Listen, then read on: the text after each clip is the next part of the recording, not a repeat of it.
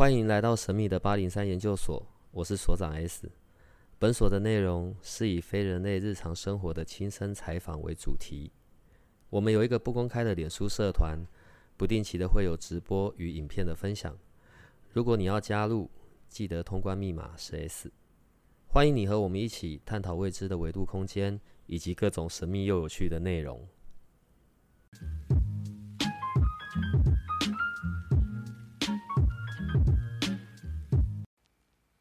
对我还来不及跟听众说，今天我们那个 Elson 一进来，然后我们家的小朋友就在，我跟我们家的小朋友就在看着他的眼睛，对，钢铁人的眼睛，居然在这边实体的看到。然后刚刚在我们正式要录之前呢，我们又在聊到别的话题。那我本来准备了一堆健康教育的问题要问你，但我们进入之前，我们先讲别的好了。所以成人市场是成人市场。没有，我只是要讲，以前这是商业策略，一般人那些半桶水都会过来，尤其是管理顾问公司，他第一句话就是说，Uber 是世界上最大的计程车队，没有自己有计程车；Booking.com 是世界上最大的民宿集团，没有自己的民宿，好，以此类推。And then 我就跟他说，那然后呢？你要教我什么东西？这个是大家都知道的，所以我觉得。大家要学东西的时候，应该要更深入一点。呃，好了，我今天有准备健康教育类的问题。从小到大，我的健康教育就最差了。可是呢，我觉得在，因为我们上次有聊到第十四章，你应该是学的不错了。超差！如果我有学的很好，我就不会有一个这么大的女儿。之前我们上一次我们有聊到说关于菲利斯丹你个人在这个品牌上面的愿景。OK，好。对。然后我们再讲到关于睡眠的这件事。对，随着年龄增大，我才发现这件事对我有一些些影响，只是我过去从来没有发现过。呃，我先问我想问的问题好，可是我问的问题会很笨哦。你不会了，你说。第一个问题，雌激素跟褪黑激素是同一种东西吗？呃，雌激素跟褪黑激素不是同一种东西。那影响我们睡眠的到底是什么？雌激素是让你的身体安稳、放松、安定下来，褪黑激素是。你必须体内要有褪黑激素，你才能入睡。好，我会问这个问题是跟我的妈妈大概比较有关系啦。呃，男生女生都会有更年期，对对不对？对。可是更年期会有的影响，我我这边我实在搞不懂到底是男生多还是女生多。但重点是失眠或者很难入睡变成其中的一个一个问题点。对。然后我去做的一些些。研究搜寻，所以都在讲是褪黑激素，对，所以我才会有这个问题，因为有也有雌激素，也有褪黑激素，但实际是上影响我们睡眠的是褪黑激素。呃，我更具体的跟 S 你说明一下，第一个是随着年龄的增长，那你你说的没有错，的确会遇到更年期，男生女生都会有，但是女生从小到老，她的失眠问题都会比男生严重。第一件事情是女孩子心思比较细腻，比较细腻的时候就会比较搞潮。再来，第一件事情遇到第一个阶段会真正更严重的影响睡觉，是生完小孩。生完小孩以后身体的变化，然后第二阶段才会是更年期。那更年期为什么会影响情绪这一些呢？就是因为荷尔蒙分泌开始不足了。对，所以你刚才提到的是要吃雌激素。是让那个身体的那个不安感降低，对，因为你身体很不安，你一定不好睡。好，这是雌激素的部分。褪黑激素我就需要比较深入的来提了。睡觉的过程是这个样子，第一件事情是人的大脑里面有一个叫松果体，它长得像松果。OK，松果体又是俗称的第三。所有有在做灵性相关的，全部我们都会讨论到关于松果体这件事。但我是到今天我才知道松果体跟褪黑激素也有关。来，松果体为什么叫第三只眼？因为它的功用是感受蓝光，所以如果它感觉到蓝光，它会对大脑发出这个讯息，大脑会对全身发出指令，就是天亮了，要工作了。OK？如果松果体没有感受到蓝光，它发出的讯息会是天黑了，要睡觉了。OK？大脑接下来的运作就会，第一件事情是全身的器官，它的运作强度会降到最低。运作强度降到最低的时候，我们的核心温度就会降低两度。所以你睡着的时候，你的体温跟你醒着的时候体温是差两度。睡着的时候体温比较低，这个就是你为什么睡觉要盖棉被。OK，当你的核心温度降低了以后，你的细胞会开始产生褪黑激素。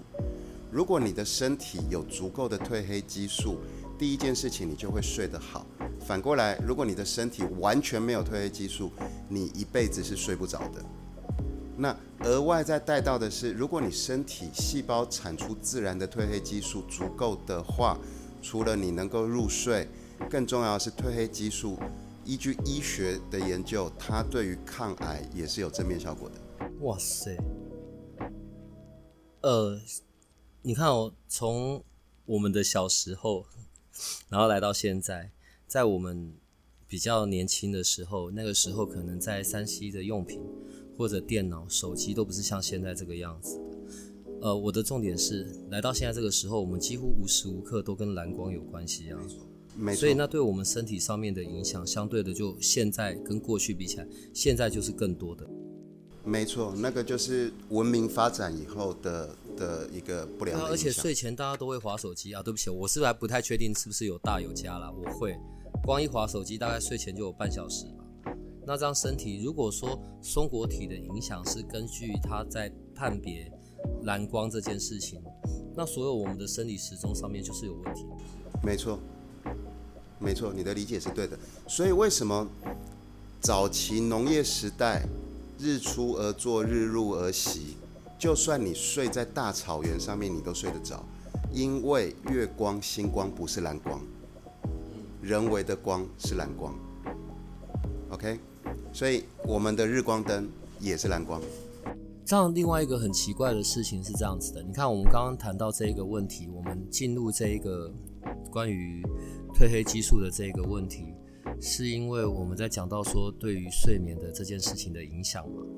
松果体、褪黑激素，跟我们最近一直在聊到的自然频率，这中间又有什么关联性？你的问题是一个很大的问题，在。直接对应到你的问题之前，我先多分享另外一个东西，就是台湾有一个好处是台湾的法律规定不能吃褪黑激素。这个有法律啊？对，我们规定是不能吃褪黑激素的。你真的什么都知道，你真的太夸张了。好好好，你是一个不务正业的老板，对不对？我是不务正业的老板，没错。台湾的法律规定不能吃褪黑激素，我指的是。药厂做出来的人造褪黑激素，那但是事实上褪黑激素取得容易啦，比如说日本也可以买得到，美国也可以买得到，因为在这些国家是合法的，所以有些人就会从国外买这些褪黑激素回来吃，想要解决睡眠的问题。你吃褪黑激素以后会有什么影响？第一件事情是，如果你的细胞因为你吃了人造的褪黑激素，它感觉到体内的褪黑激素是足够的时候，你的细胞的反应是那我就不需要生产。所以如果当你的细胞不再生产褪黑激素，你又买不到吃的褪黑激素，你也是一辈子是睡不着的。OK，那所以再延伸下来的时候，自然频率依据加拿大四 D 实验室的检测，它可以让细胞自动的产出多二十个 percent 的褪黑激素。那所以你就去比，去去去思考的就是说，妈妈喂小孩喝母奶一定比喂小孩喝配方奶好，因为母奶是自体产出的，对，那就是一样的概念。你如果有办法让你的细胞自体产出褪黑激素，它的品质一定是好过你用吃的褪黑激素。再来，我继续哦，再来就讲到自然频率，为什么你的身边？包围着良好的自然频率的情况下，可以让你的细胞产出更多的褪黑激素。这个我背后就要讲一个故事，就是我们生活在地球，不管是人、动物、植物，有生命的东西生活在地球，你必须照着地球的脉络去做。地球这个东西，它在运转的时候，它地心里面有一个地核，地核就在转动，对不对？因为地球在转嘛。因为地核的转动，它产生出了磁场。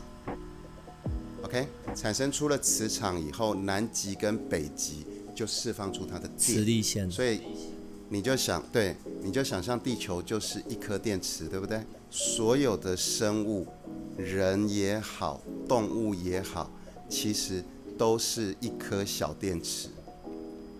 OK，我举一个例子给你听哦，那个候鸟啊，小鸟，小鸟的喙部，喙部就是嘴巴，对不对？喙部靠近它的脸的部分啊，这里都有一小块叫做生物电池。OK，所以它在飞的时候，它是跟着地球转动的方向飞的。所以它可以知道方向，它知道它要去到哪里，就是它的那个自然它就是 follow 的这一个，对。那所以万物存在在地球的时候，应该要跟着地球的脉络去做运作，你才会真正的得到健康的生活或者是良好的睡眠。因为你如果没有跟着地球的脉络去做运作的话，那其实你就是在跟我们的母母星球做相违抗相违抗的事情。对，那所以文明的发展，蓝光这些东西，电磁波这些东西，都跟地球的脉络不一致，所以它一定会影响你的睡眠啊。好，我我我我问的这个比较大的背景这个问题是，那回到我们的这个菲利斯丹的这个这个商品上面啊，因为它实在是太奇妙了。呃，好，它的核心技术是这个 NFT 的对这个这个自然频率的技术，它是怎么跟所谓的自然频率这边结合？我的意思是，它是一个接收器，还是它是一个发送器？你你你可以理解我的意思吗？我理解因，为实在太难用言语形容。它是接收器，OK，呃，你刚才提到那个地球的外部有那个电磁线嘛？这个你是你是知道，我相信听众也都知道，电磁线保护了地球，因为在地球的外部，我从地表往上面去算六十英里的地方，就是它的那个地磁圈，OK，地磁圈的交错保护了地球。它就不会让外面的辐射啦这些进来，所以让确保我们可以有良好的环境生存。在地磁线的交错地方，总共有两千多个点，就是交叉点。OK，这两千个点每一秒会释放出五十次的闪电。OK，因为它电只要交错到，它就打闪电，一秒会有五十次在世界各地。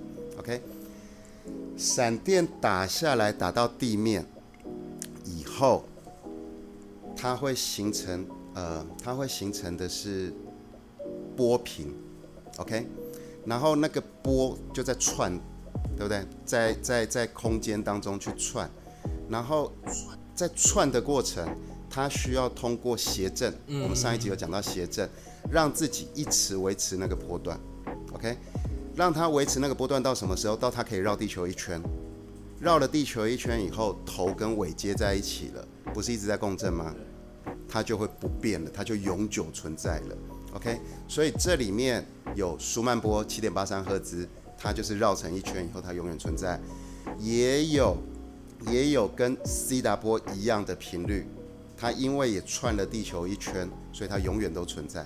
那这个 theta 的频率，就是跟我们需要进去睡眠的时候的频率是一样的，就是一秒钟三哎四到七个赫兹，这个是人类进入深层睡眠的时候需要的脑波频率。那所以我们的东西就是把一块金属的碟片 program，或者是你说激活，激活好了以后，它会变成天线。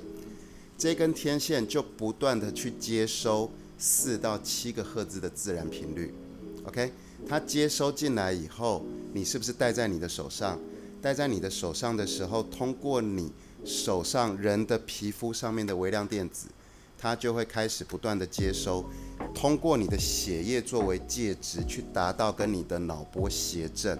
那因为这个自然频率永远都存在，它不会有变化，所以你的脑波是有变化的，最后一定会被谐振到四到七个赫兹的脑波，你就进入深层睡眠了。所以我们的原理是这个样子。那大家可能会觉得好厉害哦，好悬哦。我就举一个最简单的例子，就天线。天线这个东西，它被 program 好以后，它就可以接收你要的广播频道，但是它没有办法再恢复变成一块普通铁。对，就是这个概念。所所以，菲利斯丹的不管是呃腕带。呃，腕带或者是手表的东西，对，都是因为有这个呃 NFT 的这个技术在里面。然后，可是它又有分嘛，又有分属于比较偏向睡眠的，或者是运动员的，或者是专注的。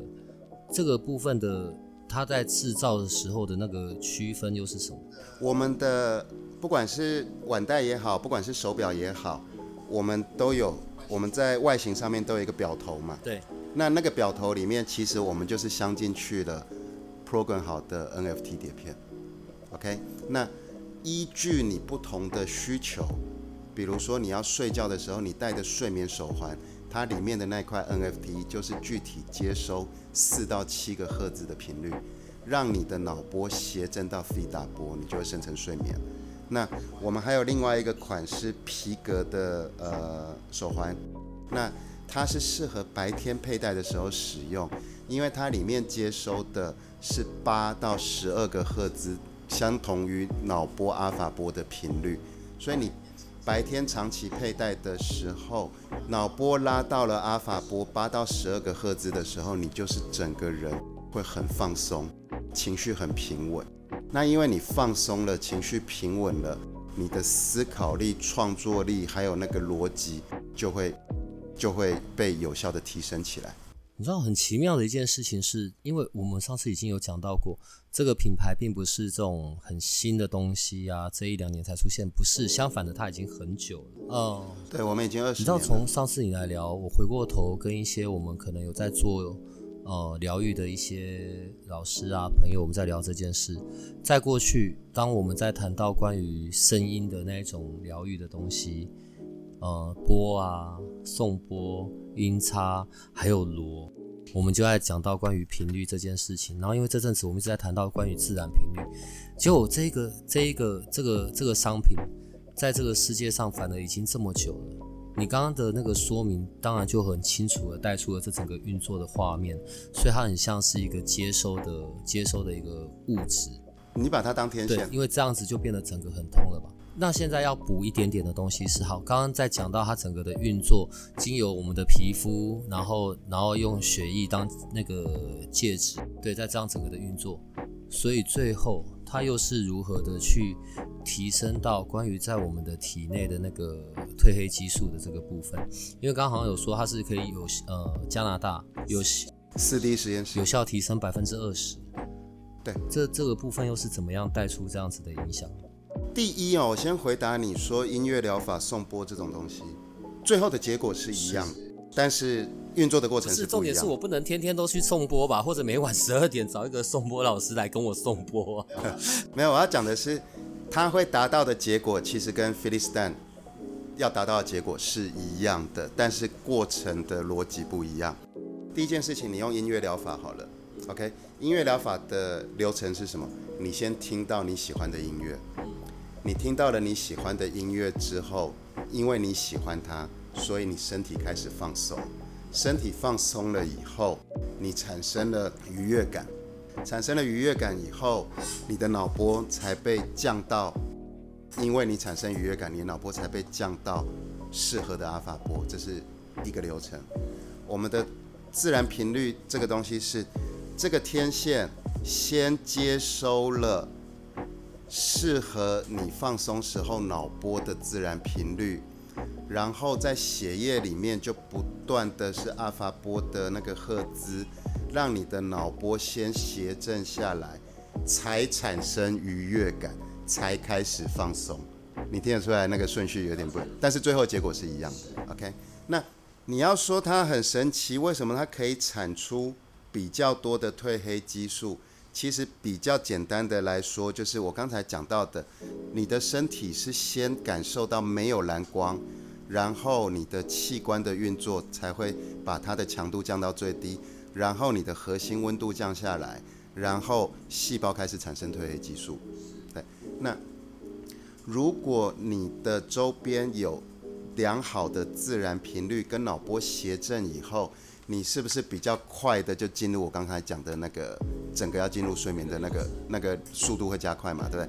然后细胞它在良好的环境之下，所谓的良好环境就是说，它感受出来外面是暗的，它感受出来脑波降低了，它感受出来我的主人已经完全的放松了，它有比较好的环境的时候，它就会告诉自己，那我要赶快产出褪黑激素，让主人可以进入深层睡眠，就大概是这个概念。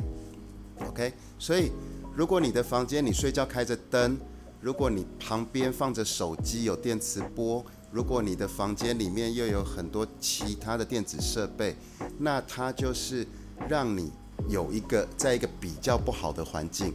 那你的细胞就难以认定现在是暗黑的状态，现在是需要完全放松的，它没有收到这些讯息，所以它当然就会不会产出褪黑激素啊。哦，有有的时候可能经由医师的诊断，好，医师真的会配有医师处方签的这样子的助眠剂或者安眠药。好，对于助眠剂跟安眠药的区分，我我个人还不是很清楚啦。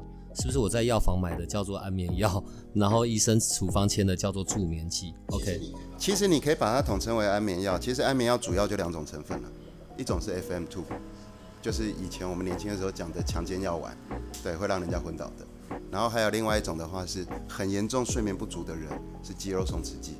肌肉松弛剂我真的觉得蛮有效的，好，对不起。对啊，因为你会整个肌肉松弛掉那个就是睡眠问题很严重的人，对。但是还有第三种，当然就是人造褪黑激素，这是台湾的法规规定不能吃。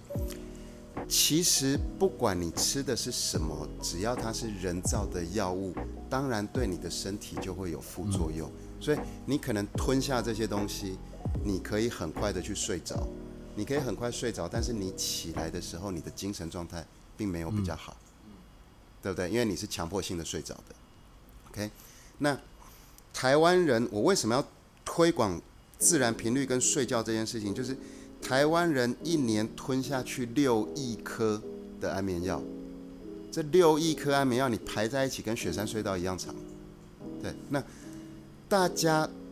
很明确的都知道我睡得不好，我需要睡觉，但是大家都用这种人造或化学的方式来解决睡眠，结果造成自己的身体更不好。那我觉得这个是我想要去推广的，因为我记得我在上一集的时候也有分享过，我以前出差的关系，一年要飞两百多天，欧美的地区他们就特别强调两件事情，第一件事情就是。你只要睡眠品质提升五十个 percent，你终身的医疗支出会减少十一个 percent。第二件事情是，人类应该是在死亡的前两周住进去医院，而不是你自己把身体搞得不好，然后你最后好几年都在医院苟延残喘。这两个东西合在一起，就是如果你能够生活作息正常，你能够吃良好的食物，你也保持运动习惯，最重要是你睡得好，那。你就可以得到这一些好处啊，睡得好。我刚好您提到，我也要去强调的是，千万不要听信人家说睡眠睡得深，品质好，不用睡得久。这个只有对一半。来，你去讲拿破仑以前讲他一一天睡三个小时就够了嘛？好，柴契尔夫人，她说她一天只需要睡四到五个小时。美国总统雷根。他也是一天睡四到五个小时，他们还在位的时候，大家都很羡慕，就是哇，他好厉害哦，精神状态这么好，而且只只有睡那么少，那去行说他们是努力为了国政，结果他们两个人最后的最后老年的时候变怎么了？你你你有注意到吗？他们两个人老了都老人痴呆啊，好，为什么呢？他的的确确，我相信他们的确在那四五个小时之内，他们是睡得好的，所以他们第二天还是有精神嘛。但是他们没有注意到一件事情：你除了睡得深，你要睡超过七点五个小时，因为你进入深层睡眠以后，从零到第六个小时，你是身体完全的放松跟休息，这个是好。但是事实上，你从第六到第八这两个黄金小时，你的细胞才开始修复。所以，为什么营养师、睡眠科医师都会叫你不但睡得好，你要睡满七点五个小时？因为六到八这两个小时，细胞才开始修复。你细胞修复了，你才会增加你的抵抗力。你增加了抵抗力，你才不容易得到慢性病，而不是只有肉体的休息。好吧，我过去我真的以为说，如果我有睡四个小时、五个小时是深度的，那这样就可以。成年人，四十五岁以上的成年人，你如果假设前提是四十五岁以上成年人都睡得很深，但是只睡五个小时的人，相较于睡超过七个小时的人，得到阿兹海默症的比例多了两百帕。这是美国统计，霍普金斯大学统计，不是我。好，所以刚好借由这个机会，各位听众，除了睡得深，你会觉得身体第二天有精神，是因为你身体休息了。但是你要睡得够久，你的细胞才会修复，才会得到长期的健康。你知道我我我们从来不是那种卫教卫教的节目，对我们也没有在谈任何关于疗效有关的东西。可是这一个商品它可以带来的一些实证，就是一个很特别的一个很很特别的体验吧。呃，我们上次讲到，例例如像那个欧普拉啊、马丹娜，我们就讲国外的就好了，都是这一系列的很推荐的，并且是爱用者。对。我我另外问个问题了，你像像欧普拉吧，他好像连续几次都有表达过说，三次，这个是最适合送礼的，还有他自己也，他最爱的礼物。他也是用睡眠这一块的的方寻功能，还还是他是用专注的，我们我们接触 Opera 的时候是两千零三年，两千零三年的时候，我们公司只有一个产品，就是手表。OK，那个时候我们有各式各样的手表，但是就只有手表。两千零三年的时候还没有其他穿戴装置，所以在那个年代没有人会戴着手表睡觉。Opera 它是因为长时间的佩戴我们的手表，我们的手表里面那一块 NFT 设定好接收的是十二到十五赫兹高段阿法波。那它是什么？高段阿尔法波是什么概念呢？如果你的脑波维持在十二到十五赫兹高段阿尔法波，你情绪是平稳的，身心是放松的，但是你的那个专注力不会不见。OK，它就是你会专注，但是你是放松的意思是不是？呃，等一下你拍一张问笨的问题啊。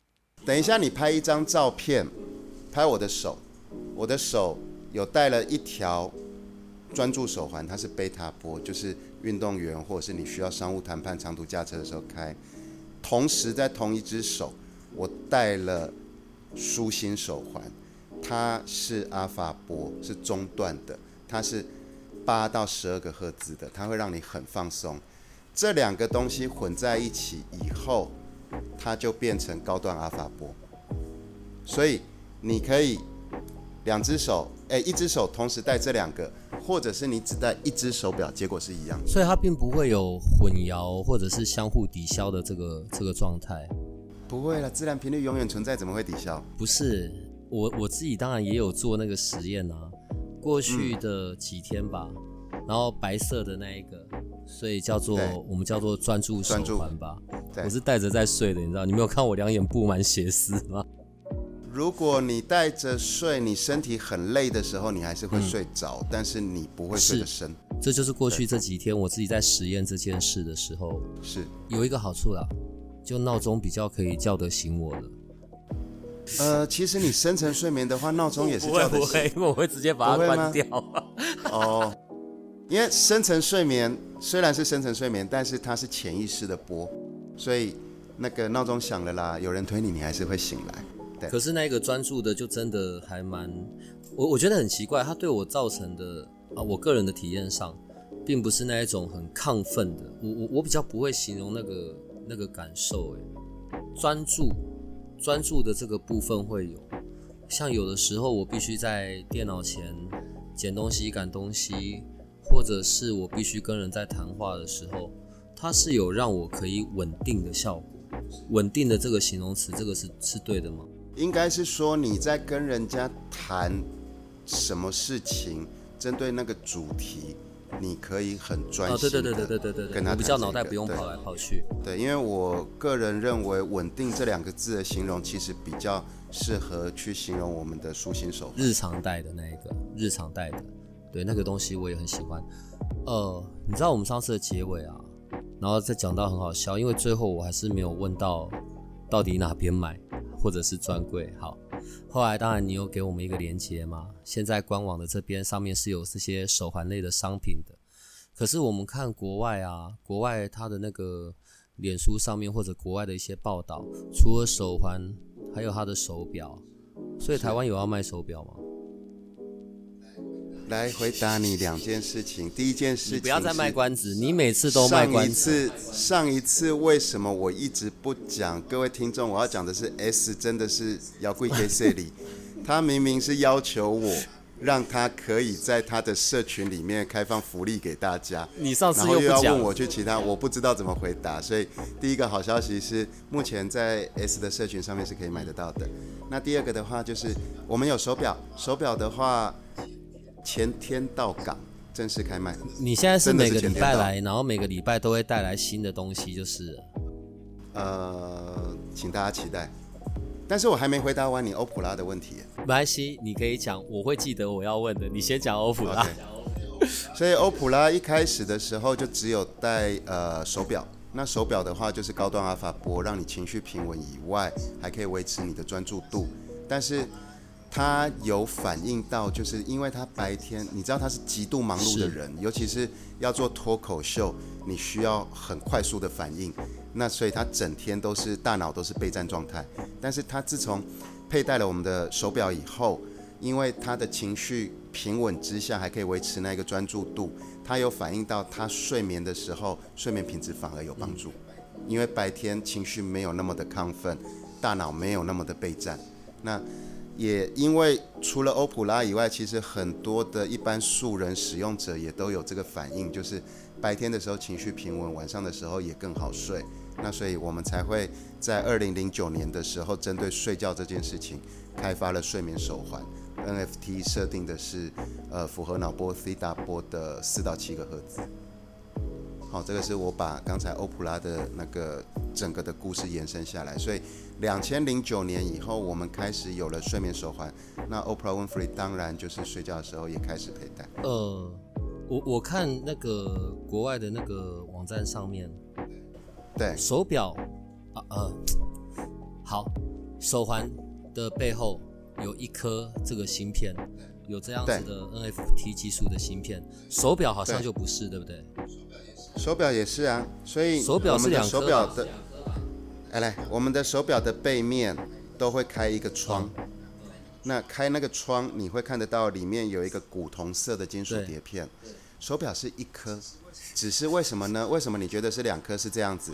因为我们最具代表性的就是双时区设计，双时区设计就是上面有一个时区，下面所以它的有一个时区，手表看起来都有两个，其实是一块是镜片而已一块只是因为它是双时区，所以后面开两个洞。你想太多了，它是纯粹造型。哎、国外的那个国外的那个原厂的粉砖上面，它照片它照片上面的手表的种类是很多的，可是你如果看没有双时区的表，它背后的那一颗就是只有开一个洞，这中间的它只有一块了太多了吧？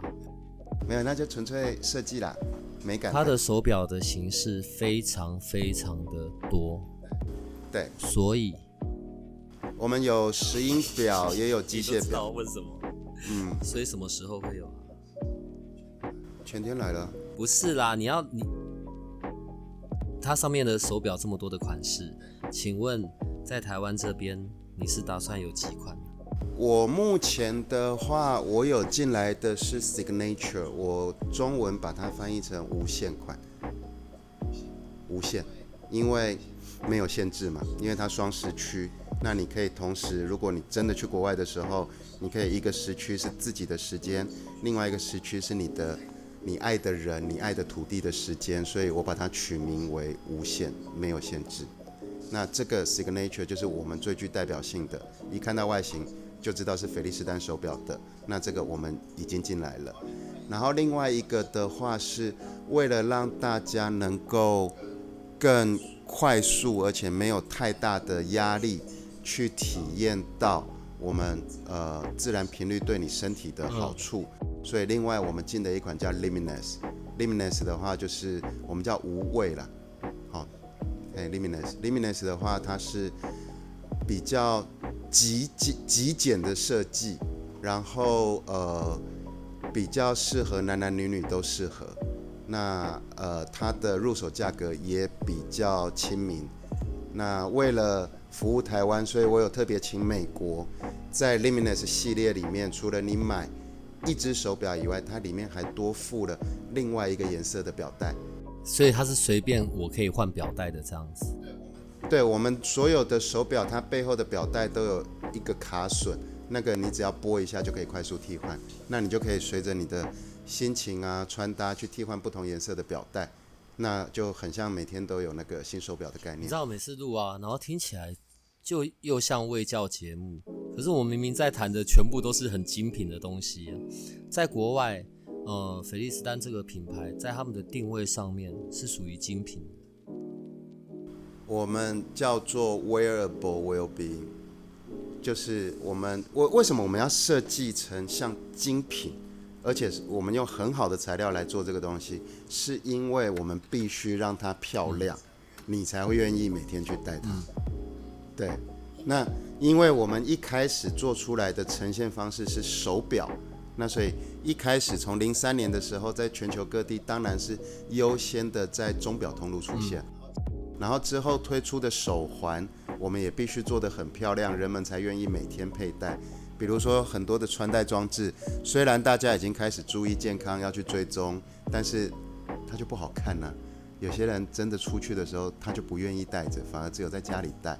那我们主要的核心目的还是在推广自然频率对身体的好处，但是我们把它做得像精品，让你更愿意去佩戴它。呃，手表的部分，它所用的那个芯片，当然就是像比较我们在说的是舒心，然后或者是专注，它是介于舒心跟专注中间。它就是不是拿来睡眠用的嘛？睡眠的我们还是要针对那个睡眠手环的部分会比较有影响。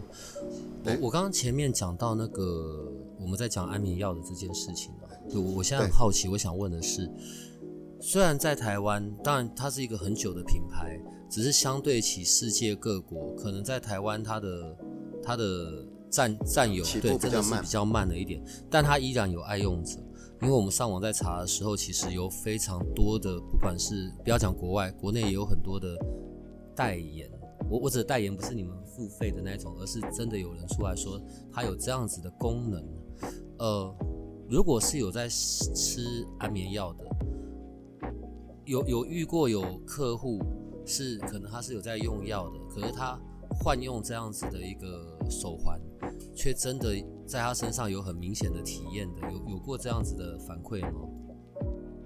有，第一个我还是要趁这个机会，也是感谢前一个代理商戴宇国际，因为在我们分公司，我们原厂自己接下来成立分公司之前，其实是戴宇国际代理。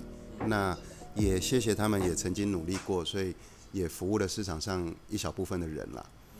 至于说你说对于吃药的改善效果，当然消费者的反应，如果他觉得他睡得深，那他就会自己去减少他的用药，甚至停掉。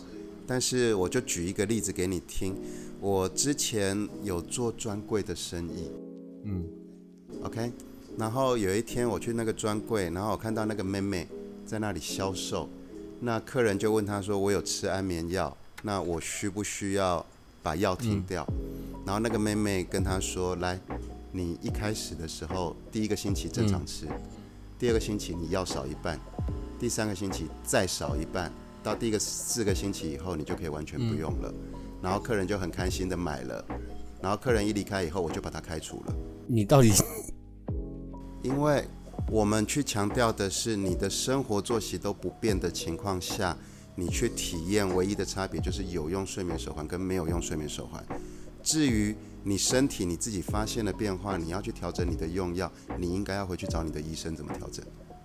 这才是负责任的品牌应该有的做法。所以，如果妹妹你有在听的话，对不起，我就是坚持这个。我今天你再发生一次，我还是开除你。你看，所以我们的听众朋友，你看我们从一开始在聊，然后我们中间都是很轻松的。对我们刚刚在讲到这一段的时候呢，我们的 Elson，嗯，杀气就突然间变得很重。没有没有没有，因因为我们要推广的是健康，这个是我们核心，所以我们必须要用最正确的方式去跟消费者沟通。呃，有正在用药或者什么，本来就是要按照医嘱的指示。对我觉得这个东西是没有问题的。然后只是这么多年来，为什么我我会在这个事情上面一直有这一些的疑惑？当然，第一个在台湾稍微起步慢了一点，第二个，当我们在讲自然频率。然后却才发现，原来在二十二十多年前，这个技术就已经有有在被运用。可是你们也很奇怪啊，呃，NFT 的这个技术也没有去注册啊。我们上次有讲到嘛，对不对？反正你也弄不了，你也复制不了。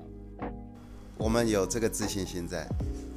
其实其实哈，自然频率还有脑波协正以后会变健康，是在一九五零年代就已经有了。它在文献上面就已经有了，医学的文献、科学的文献就已经有了。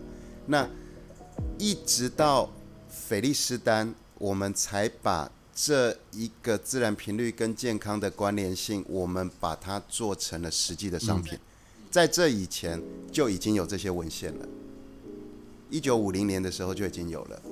对，是我们是唯一一个把它幻化成一般的商品。对所以不是二十几年，是更早，一九五零年就有了，真的是好奇妙。嗯，聊一下圣诞节吧。圣诞节，你刚刚说手表要来了，到港了。哎，手表前天到港，没错。到港表示我们会拿到的，到港表示在你的网站上面会出现的，是这个意思吗？是，是。然后八零三的好朋友也可以通过 S 的。S 的社群去取得不是啦，你知道，因为我们大部分时候在我们的频道里面，呃，可能聊的都是一些跟灵性的，或者是我们肉眼不可见的世界的。好，然后从有某一次我们谈到自然频率之后，就很妙啊，你就出现了。然后自然频率这件事居然会有这样子的技术以及商品，呃，如果不是真的去有一些佐证，可能不要讲我吧，我们的听众大家都觉得很齁然吧。结果问题是，它真的已经很久了，并且在国外是这样子行之有年的。这当然对我个人在这上面的看法是有一些些冲击。然后这东西呢，又跟我们平常喜欢戴的那些水晶啊，然后什么东西全部都长得不一样，你知道？讲是精品嘛？对，它就是真的是精品。呃，如果如果我们有有有听众是可以拿到实际的商品，看到这一些，或者是手表，它真的是非常精品的。可是它所可以有的那些功效，却又是这么的的奇妙。然后光在讲说可以，呃，有自然频率去让身体的这一些机能的修复，我我觉得这个就不并不是一般的、一般的商品。你知道为什么会有点打结？在讲这个东西的时候，要用到的那个词汇是比较难能够精准去定义出来的。嗯，如果欧普拉他也说，然后这个是他觉得最适合赠送人的的商品礼物，所以我当然要跟你谈到关于圣诞节啊。是你刚才有一个东西，我我我我我忽然想到一个故事，我一定要跟你分享。这个是差不多两个星期前发生的，就是我们开始推广这个商品，因为它。凭良心说，它不容易推，因为自然频率，然后脑波这种东西看不到的，所以在我推广的过程当中，也常常被当作是神棍，OK？但是因为我们有很很深厚的科学逻辑以及实验数据的见证了哦，那我要讲的不是这个，我要讲的是说，我在销售过程，我很在意的是取得使用者。使用心得见证，因为有些人会觉得没有睡得比较久就是没有效，但事实上不是的，你的身体会有变化的，比如说比较快睡着啦，半夜起来上厕所可以睡回去啦。使用一阵子以后，因为肌肉放松、乳酸代谢堆积，所以会有肌肉酸痛的感觉。但是持续下去以后就没有了，因为你身体已经习惯了。好，这些领域是我们都会不断的在售后服务上面跟消费者沟通。这一个以外呢，我其实因为你知道我这个人就闲不住，所以我跑去找谁呢？我跑去找了不同宗教，有佛教。有道教，有基督教，有天主教，有灵媒，有特异功能，有鸡童。我去找了这一些人来，然后我也没跟他介绍产品，我就说你拿着，你说你能感应，你就拿着吧。结果我发现一件事情非常有趣，就是不管他是哪一个宗教，他们如果真的可以通通到跟另外一个世界沟通的那些能力的人，他们就握着它。舒压的，他就直接说这个会让人很放松。然后呢，用到了睡眠的，他就说这个会进入深层冥想。然后呢，用到手表，他们握着的时候就跟我说，它会让你有人的心灵有前进的动力，很有趣哦。不管是哪一个宗教团体，或者是灵媒，或者是鸡头。连这个领域的人，他们的反应也是这个样子。那我之后才跟他们反过来说，哦，这个是利用自然频率，然后去跟大脑协振，这是科学上面的说法。那他们提到的是说，那其实对于他们来说，可以加速他们去达到他们要的目的。比如说，有一个宗教团体，他就一次跟我买了五十条的。舒压的这个手环，因为他们说他们要做早课，所以在起床后，他们必须要快速的把脑波调整到阿法，他们才能够更专心的去做他们的早课。